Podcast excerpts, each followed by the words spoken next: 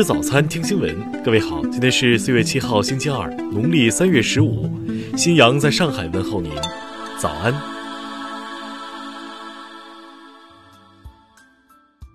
首先来关注头条消息。据《纽约时报》当地时间五号报道，此前被解职的美国海军罗斯福号航母舰长布雷特·克罗泽确诊感染新冠肺炎。报道称。克罗泽在二号被解职之前就已经确诊，目前在关岛美国海军基地隔离。根据美国海军发表的声明，截至四号，罗斯福号上的感染病例已升至一百五十五例。此外，近五千名船员中，约百分之四十四的人已接受检测，一千五百四十八人被转移到岸上。由于航母上的疫情越来越严重。时任舰长的克罗泽早前曾致信海军高层，呼吁让大部分船员下船隔离十四天，并对航母进行全面消毒。但随着求助信被媒体曝光，克罗泽却突遭解职。目前，罗斯福号航母上的疫情源头成谜。据悉，该舰于三月五号抵达越南，随后与越南军方展开了为期五天的交流活动。此后，罗斯福号在南海与美国其他军舰进行联合演练。并在菲律宾进行了一次海上补给。三月二十四号，舰上首次发现三人感染新冠病毒，此后确诊人数逐渐增加。据报道，除罗斯福号外，美国还有多艘军舰有官兵确诊感染新冠病毒，其中包括另一艘航母罗纳德·里根号。听新闻早餐知天下大事。国家卫健委昨天表示。与我国接壤国家疫情输入风险攀升，防输入压力持续加大，要始终保持警惕，防范本土疫情反弹。海关总署昨天表示，入境人员未如实报告信息将列入失信黑名单，违者最高将处以三万元罚款，情节严重的移送司法机关追究责任。截至四月三号。湖北全省返岗就业累计达到五百五十七万人，组织包车专列集中输送六十三万务工人员返岗就业，目的地涵盖湖北省外二十八个省市区的九十多个城市。从三月四号到四月三号，民航局共安排十一架次临时航班，协助在伊朗、意大利和英国的一千八百二十七名中国公民回国，接回人员主要以留学生为主。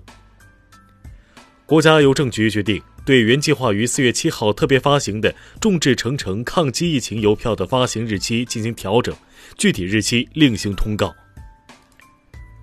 水文地球化学学科奠基人、著名水文地质学家、教育家沈兆礼因病于四号去世，享年八十八岁。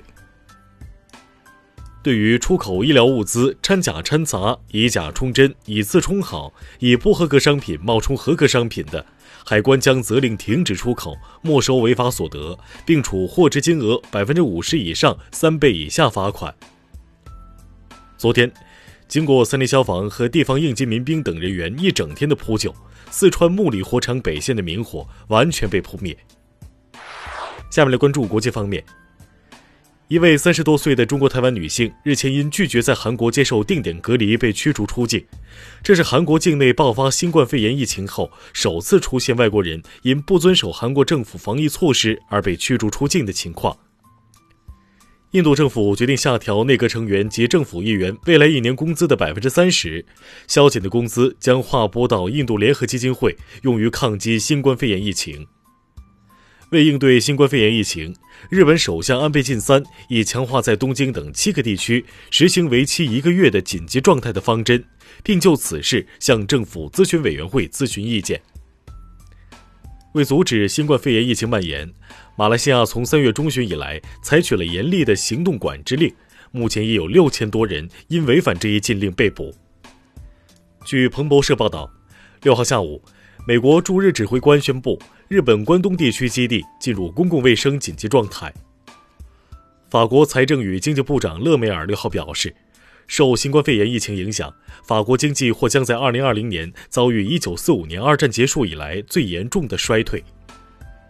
西班牙政府正在筹备大规模新冠肺炎检测，主要目标人群是在特定机构工作的人员，如养老院、超市以及警卫人员、运输人员等。伊拉克警方六号表示，伊拉克南部城市巴什达当天凌晨三点左右遭三枚卡秋莎火箭弹袭击，目前尚无任何组织或个人宣称对袭击负责。下面来关注社会民生。上海市新冠疫情防控工作领导小组办公室昨天宣布，对三月三十一号零点前入境来沪且未接受过新冠病毒核酸采样检测、尚处在集中隔离健康观察期间的人员，自七号起可实行核酸检测。深圳近日通过史上最强净野力，非法食用野生动物及其制品的，最高可按货值的三十倍处罚。云南陇川森林火灾起火原因已查明。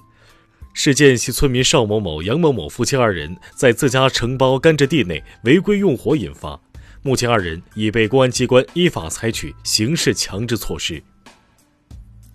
近日，河北邢唐一乡政府工作人员张某鹏因出租房问题殴打女子刘某某，目前其已被当地公安局行政拘留十天，并处五百元罚款处罚。近日。浙江温州南汇市监所所长孙斌驾车上班，经过防疫卡点时，不配合工作人员检查登记，还指使下属王青莲闯防疫卡点，最终孙斌被处以党内警告处分，王青莲被诫勉处理。下面来关注文化体育，意甲二十支球队达成降薪协议，若联赛无法重新启动，球员们将放弃四个月的薪水；反之，球员们将放弃两个月的薪水。在与各方密切协商达成共识后，世界羽联宣布暂停八月之前的所有比赛。二零一九年度全国十大考古新发现初评结果昨天揭晓，陕西神木石卯遗址皇城台、广东南海一号南宋沉船水下考古发掘项目等二十个项目入围中评。著名版画家、插图艺术家、中央美术学院教授高荣生五号因病逝世，享年六十七岁。以上就是今天新闻早餐的全部内容。如果您觉得节目不错，请点击再看按钮。咱们明天不见不散。